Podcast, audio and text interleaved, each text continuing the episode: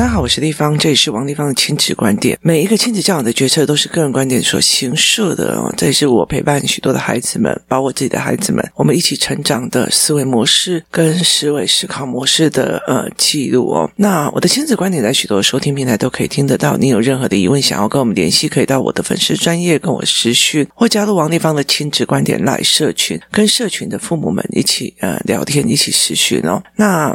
如果是有任何的嗯想要购买教案或教具哦，我会劝你们买，赶快买哦，因为我们其实在调整我们接下来的方式哦。站在我的立场，嗯，其实教案跟教具，嗯，我很担心就是。父母不太会用，所以我们接下来有可能会主打在工作室的课程上面哦。所以如果你要的话，就是要到我的部落格或者是虾皮网站上去搜寻跟购买哦。那线上课程也有在我的部落格里面有连结。那我们再来回复过年前，嗯，我提供给大家的题目哦。那这里有一个妈妈提出的问题是，她的小孩年龄是十二岁。家中排行是老大女孩子，然后最想陪她熬的关，为钱烦恼，为未来的不确定烦恼。例如说，诶，以后会不会房子越来越贵啊，买不起啊，要念哪所高中啊？觉得公立学校的课程大部分很无聊啊，不得不上。然后数学解不出来的时候，一种强烈的烦躁感。然后学校同学跟同学之间搞分裂，因为说话冲动掩饰了他的心地善良哦。那，嗯。妈妈想自己破的关是，她想要让他爱知识、爱学习，想让他定下心来，要想要让他生气、烦躁的时候，也经过说话之后才要去做哦。这一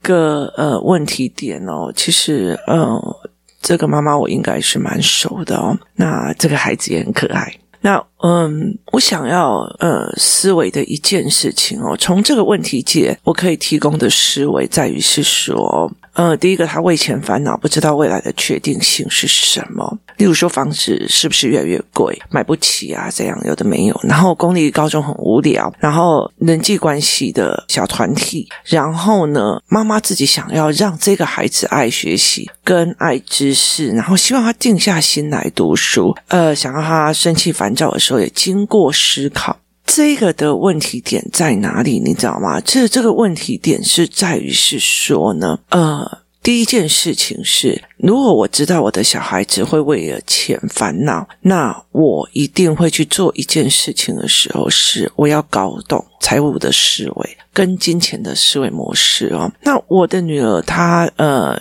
其实，因为你，你如果到国中，这个事情会更烦躁。为什么？因为国中其实是一个我完全插不进去的一个环境哦，因为他们太高压了，每天就有写不完的考。我记得我女儿国中进去哦，她有一天十八样作业过，然后呢，每天都一直一直在追着那个作业跑。那后来，其实我女儿后来发现的是，她作业其实是有重复跟规律性，她才破了这一个关哦。那嗯。就是未来的不确定性哦，其实在这里的时候，我为钱烦恼，跟我觉得学校我不知道会去哪里读，要读哪一所高中哦，它其实一个很大的一个问题是对自己能力的不确定性。意思就是说，房价越来越高，那你管它房价越来越高，就是我自己我确定要什么是一回事，跟我要追寻什么是一回事哦。也意思就是说呢，呃，例如说，嗯、呃，现在。他快要会考了，他快要考试了。那那时候我其实在想一件事情，像我女儿她现在高中，那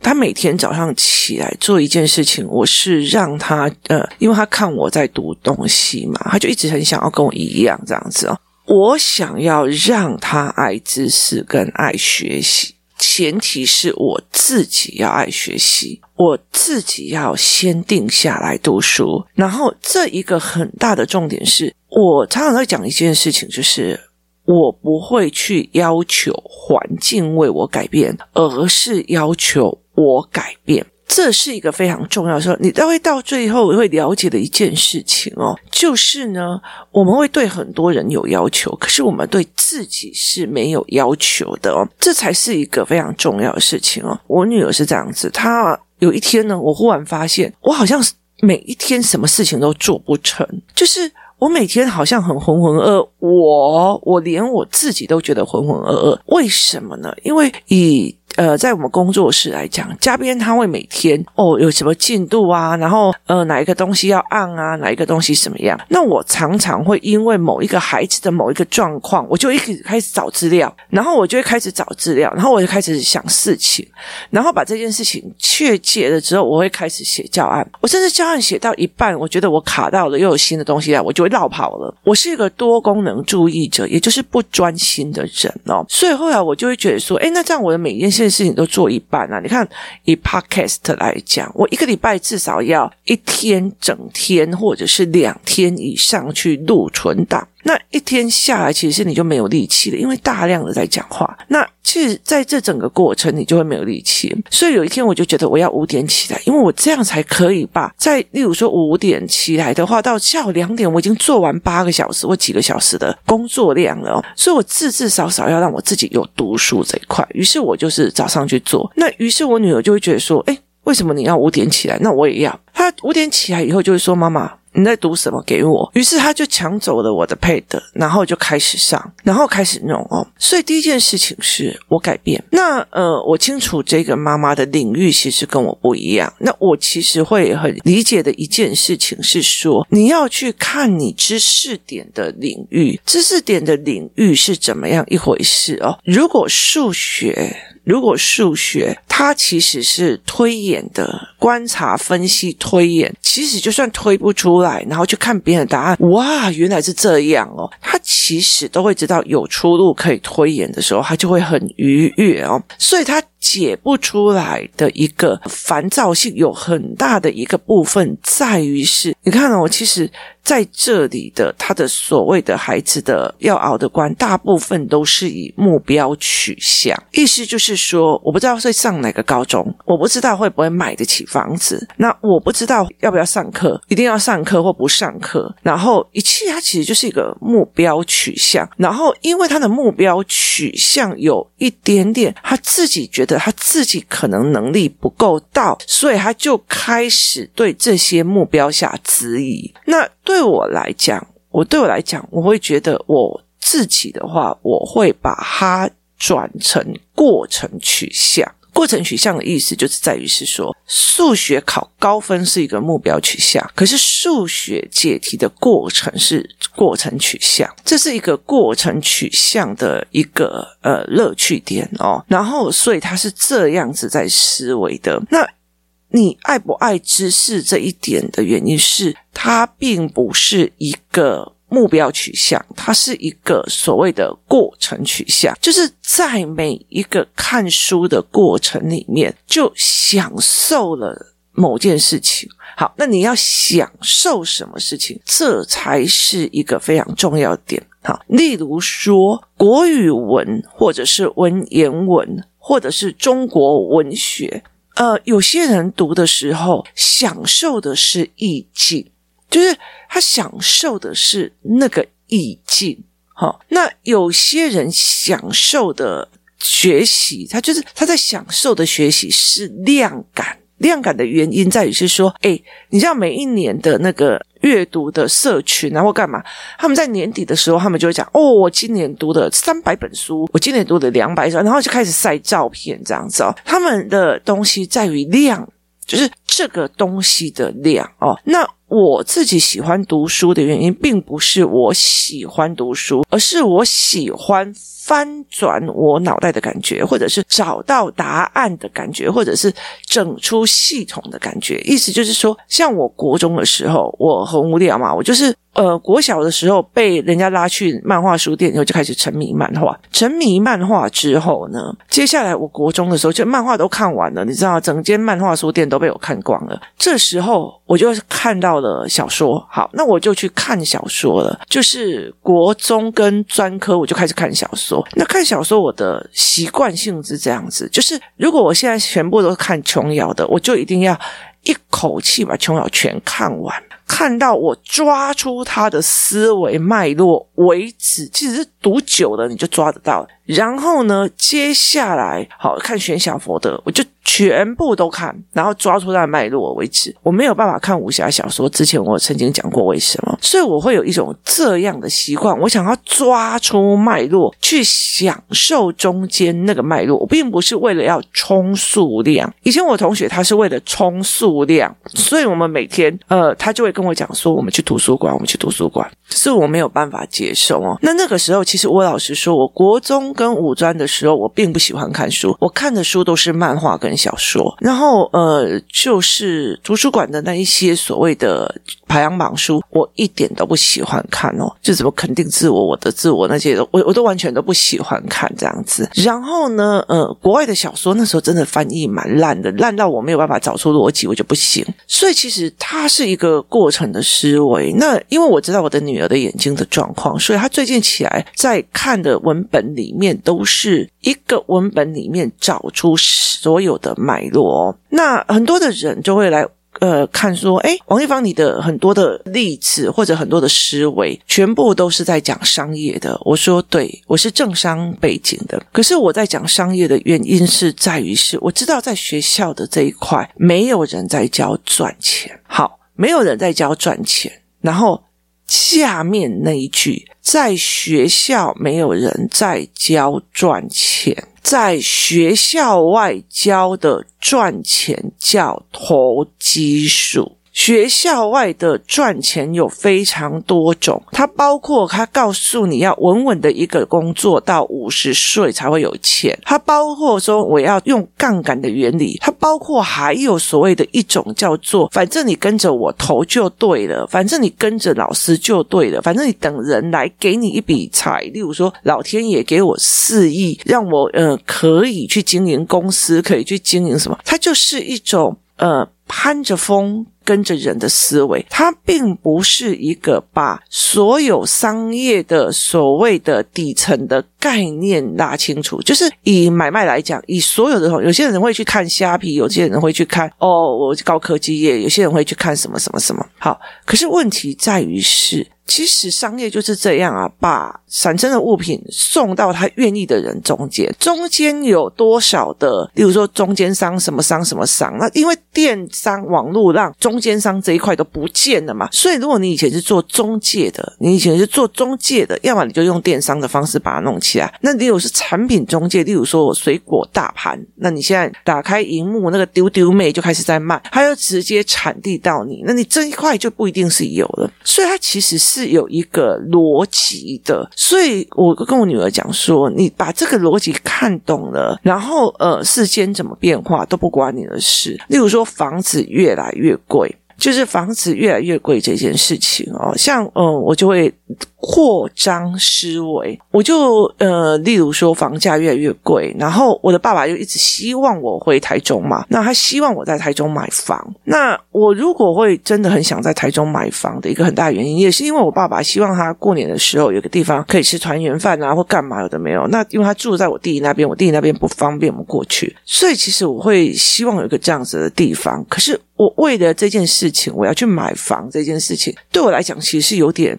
呃，不太合实际的哦，虽然是不太合实际，所以我后来的思维在于是，你看我在曼谷，曼谷同样这样子五十平的房子，和台币也差不多六七百万，那那三百万就可以买到很好的房子了，而且是蛮好的豪宅，小豪宅啦。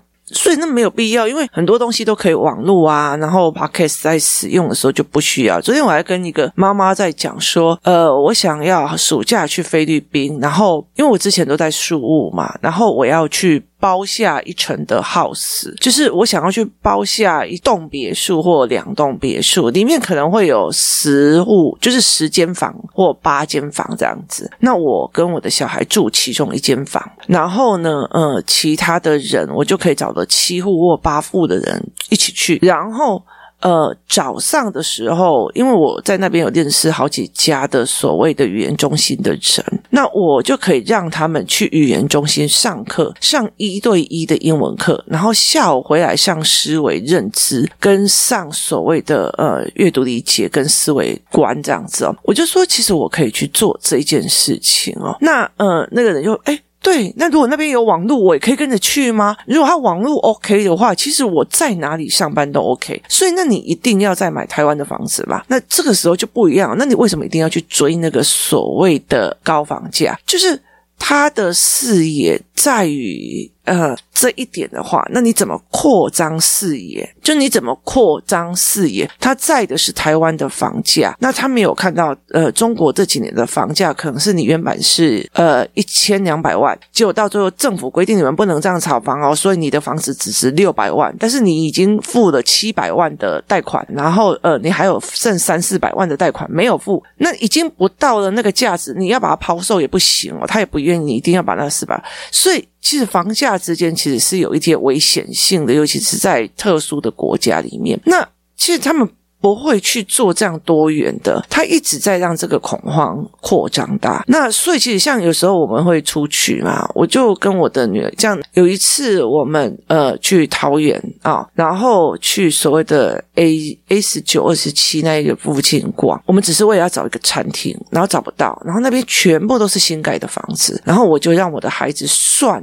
客厅有亮灯的那几户，然后去算它的自住百分比。所以，其实我觉得在那很多的观念里面，你觉得对未来不确定这件事情，它其实有很多思维的方式。可是，那是以目标做取向，就是这是以目标做取向，而不是。过程做取向哦，我女儿在呃要会考之前，然后因为我有捐官的习惯嘛，然后那个人就是因为他是泰国的，然后他就跟我讲说：“那你要有许愿吗？”我说：“没有。”我说：“我其实最大的愿望就是他去到他最有利他未来人生发展经历的地方，一个学校，并不是一个所谓的名校或干嘛。”那后来其实我觉得他进入了这个学校之后，呃，我就觉得说他其实真的是这样，因为。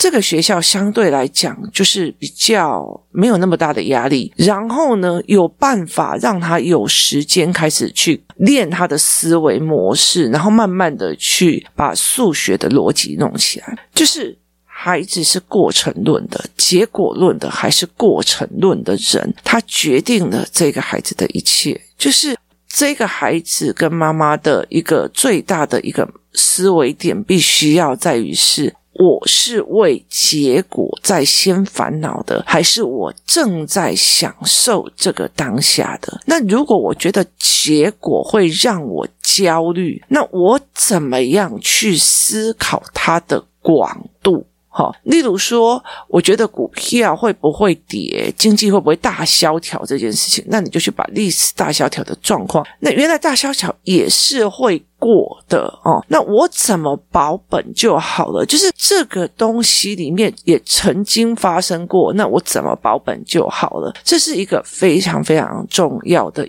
例如说，好，我很怕死。可是对我来讲，我觉得人早晚都会死，为什么我要去烦恼那些老天爷的事？教案里面有一个叫做“老天爷的事”，我的事跟别人的事跟大家的事。例如说，这是老天爷的事，老天爷的事就交给老天爷，把自己的事讲好。自己的事就是人生的每一个历程哦。所以，如果他为钱烦恼，未来的不确定性。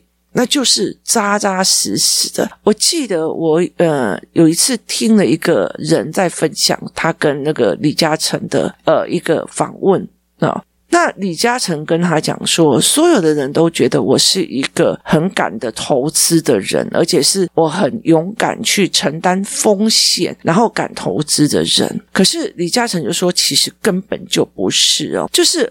敢跟成功之间叫做风险减少。他说：“我本来就在塑胶工厂打工，我本来就在塑胶工厂工作。我在塑胶工厂工作的时候，他看的不是未来，他看的是现在。于是他就开始观察别人是怎么做流水线的，别人是怎么做什么的，别人是怎么的。他把整套的系统都学起来以后，然后拿了钱以后，他会去做什么？做。”塑胶工厂嘛？为什么？因为那是他熟的领域，所以它的风险是有很多吗？没有，它的风险不多。那塑胶这个东西是不是要用大量的石油？那大量的石油，我在采购的时候就已经有问题。那我是不是要想办法自己有自己的油公司？如果有油公司的话，我今天可以先大量采购出来，就是俩等包 day 这样子。好，那我的产品也要出去，那怎么办？那要我航运什么有的没有？它是用这样子一样一样的去先熟下一个，就是。我是塑胶厂，那我就去了解我上面的原料厂，了解到一个深度的时候啊，那卖我的走，我自己做好。虽然所有的投资中间加知识加思维，就降低了风险性。投资。跟投机中间差别在于知识跟思维模式跟思维方式，所以当你觉得目的点是在于房价很担心，你在于说考上哪个高中很担心，那为什么不是先我先做到我能做的，然后我享受现在？像我那时候在呃我女儿进国中的时候，我就跟她讲说，我好嫉妒你。她问我为什么，我就跟她讲说。如果可以痛痛快快的从早上一直读书到晚上，还有一堆人跟你点小尾，那个人生我已经回不去了哦，我已经回不去了。现在就算我去读 EMBA，我也不一定有那么多的时间，有全班的同学在陪我熬夜夜自习读书。我觉得那是一个很享受的过程。所以其实我对我女儿的言论在于享受那个过程，每一个过程都享受了，你就可以得到结果。所以我就。常常在讲说，如果说好，以我在带团体来讲，在团体来讲，我曾经有一段时间，游戏团、共学团是完全没有收任何费用，也不收任何的东西的。为什么？你把小孩拿来给我，让我观察，让我思维，让我陪他对话，让我去了解他，那是多么棒的一个过程。而现在可以变成我现在王立芳那么多的 data 去陪伴那些小孩。这个过程其实比那个时候收到多少钱还要重要哦，所以这是一个思维模式哦。所以其实呃，例如说啊，我觉得这个课程很无聊，这个课程很无聊，我要上。我女儿也曾经在这样子，她不会觉得无聊。我是让她思维。你在上课的时候帮我看一下，收集各个老师的。教学模式跟思维模式，跟他在呃面临教学规划的方式哦，所以他其实就会很容易清楚的知道一二年级的那个国文老师的教学方式、教学模式、教学思维，跟三年级的老师不一样。他可以看出来说，一二年级的那个老师是传统的老师，他用形音义的那个一直逼、一直逼、一直逼、一直逼。可是到了三年级，那个老师会告诉你思维，会告诉你为什么在那个环境里面，这个人会。写出这样子的东西，那他也会告诉你，一年级的英文老师是怎样，二年级的英文老师是怎样，三年级的英文老师各是怎样。那他也曾经去跟我分析说，他的数学老师，他说他去看到班上很厉害的那几个同学，他就去问他们说，那你们数学怎么算？那他就算完以后，我女儿就会问他几个根本性的问题，他就说，哎，都没有人会回答。他说，呃，就是那个什么补习班就这样教我。可是，当我女儿就去看这个，尤其是三年级的数学老师的时候，这个数学老师教他数学推演的模式，所以他就非常喜欢这个数学老师。他并不是公式叫我套用，他是引导我思维的。在我想数学的过程里面，我非常的愉悦。所以这是完全两个不同的思维模式哦。所以你怎么去思维这一块，你怎么去讲这一块，其实它是非常有趣的，就是是。怎怎么去弄？所以我常常会跟呃，就是很多人在讲说，台湾太多是目标性。当你目标到了以后，你就会有一个目标缺失性。就是你看哦，这个小孩就算他买了房子，然后呢，他会有下一个目标缺失。那下一次要怎样？那我现在我买了房子，哎呦，房子又不够大，接下来又房价又，就是你又会开始，然后你买了房子还会担心房价跌，所以就会变成这个样子。但重点。在于过程，就是过程当中，然后呃，你无聊，就是课程本身的无聊，跟知识本身的呃状况是完全不一样。你如果是觉得说，呃，有一些课就是死背的，跟思维的就会不一样。所以其实它是目标性跟过程，他不享受过程。所以他会焦虑目标，这才是一个很重点的一个思维性哦。那如果妈妈是一个，例如说语文很厉害的人，他其实在他的呃训练的过程，人生训练的过程里面是赏析的角度，那。就会有一点困难，说这个孩子不是在你那个年龄结构下，他没有办法去赏析你要的赏析。那呃，例如说，妈妈如果是一个科技业者，他是一个标准化系统下的人，那他就没有办法去跟他讲说，哎，反正你这个答案就这样，反正你那个答案就这样，那小孩会觉得更难过。所以其实呃，后来我会一直跟孩子谈商业模式的是。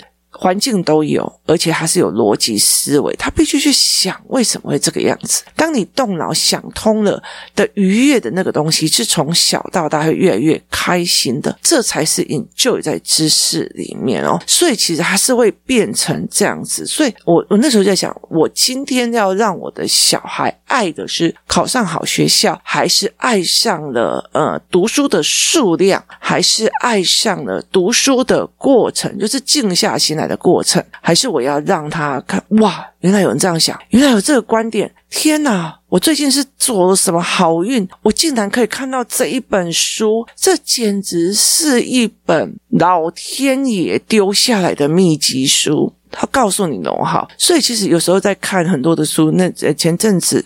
我在看一些他们在晒出来，他今年看了多少书，就我就拿给我女儿看，我女儿就这样翻过去之后，她就跟我讲说：“妈妈，我觉得她看的书都不是思考性的。”然后我就笑笑的，我就说：“对，她都不是思考性的，所以她只享受在那个读书的量跟读书的呃读书。”哦，那我们读书有时候是享受那个思维的转变，就好像今天你如果在听我的 podcast，然后很大的一些事，有些人就会说我听不下去啊，要不搞啊，搞不要不要走，我没有告诉我怎么做。可有些人就觉得，嘿，我听哦，现在有点过瘾了。为什么？因为我每天听，诶，这个东西应该是 A 这样简答，为什么地方会这样子插入进去去分析？哇，原来有人这样。好，你有那个哇知识的扩展，那个就是。我想给孩子的，所以所有的文本思维教育，这还有必要条件，全部都要跳过。享受过程是一件很重要的。我常常会告诉我自己哦，我常常会告诉我自己，当孩子，尤其是孩子在国中或者是国小高年级的时候，我会常常扪心的问我自己：如果我为了学校的成绩跟考试，一直逼他，一直逼他，因为我曾经有，嗯，我曾经有一个非常好的朋友，他其实是从以前就一直。